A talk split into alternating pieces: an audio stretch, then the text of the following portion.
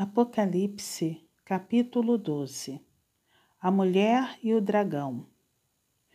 Viu-se grande sinal no céu, a saber, uma mulher vestida do sol, com a lua debaixo dos pés e uma coroa de doze estrelas na cabeça, que, achando-se grávida, grita com as dores de parto, sofrendo tormentos para dar à luz Viu-se também outro sinal no céu, e eis um dragão grande, vermelho, com sete cabeças, dez chifres, e nas cabeças sete diademas.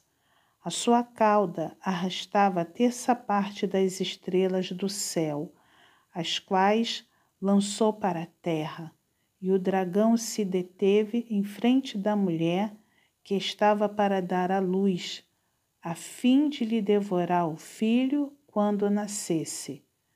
Nasceu-lhe, pois, um filho varão que há de reger todas as nações com cetro de ferro.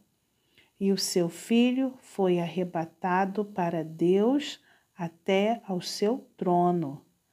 A mulher, porém, fugiu para o deserto, onde lhe havia Deus preparado lugar para que nele a sustentem durante mil duzentos e sessenta dias. Os anjos pelejam no céu contra o dragão, a vitória de Cristo e do seu povo. Houve peleja no céu. Miguel e os seus anjos pelejaram contra o dragão também pelejaram o dragão e seus anjos. Todavia não prevaleceram, nem mais se achou no céu o lugar deles. E foi expulso o grande dragão, a antiga serpente, que se chama Diabo e Satanás, o sedutor de todo o mundo.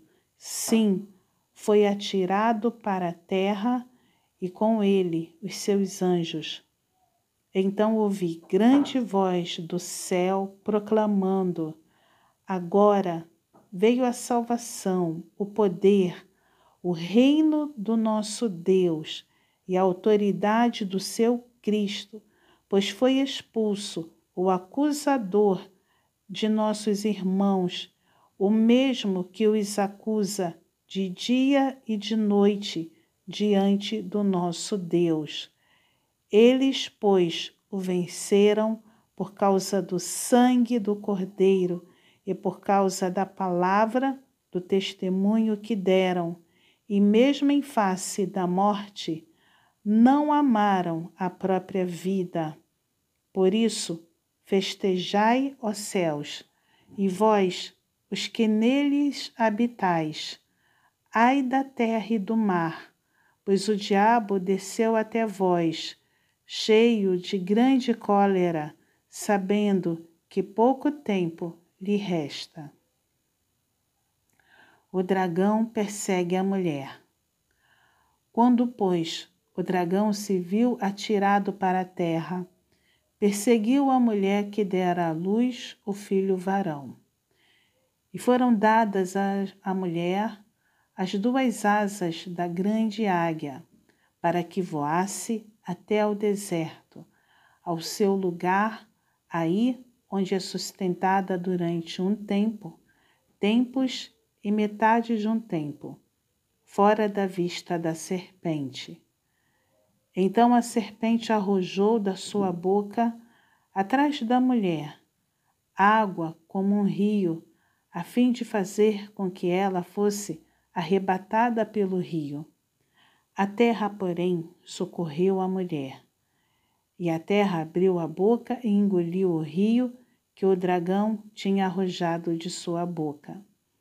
Irou-se o dragão contra a mulher e foi pelejar com os restantes da sua descendência, os que guardam os mandamentos de Deus e têm o testemunho de Jesus, e se pôs em pé sobre a areia do mar.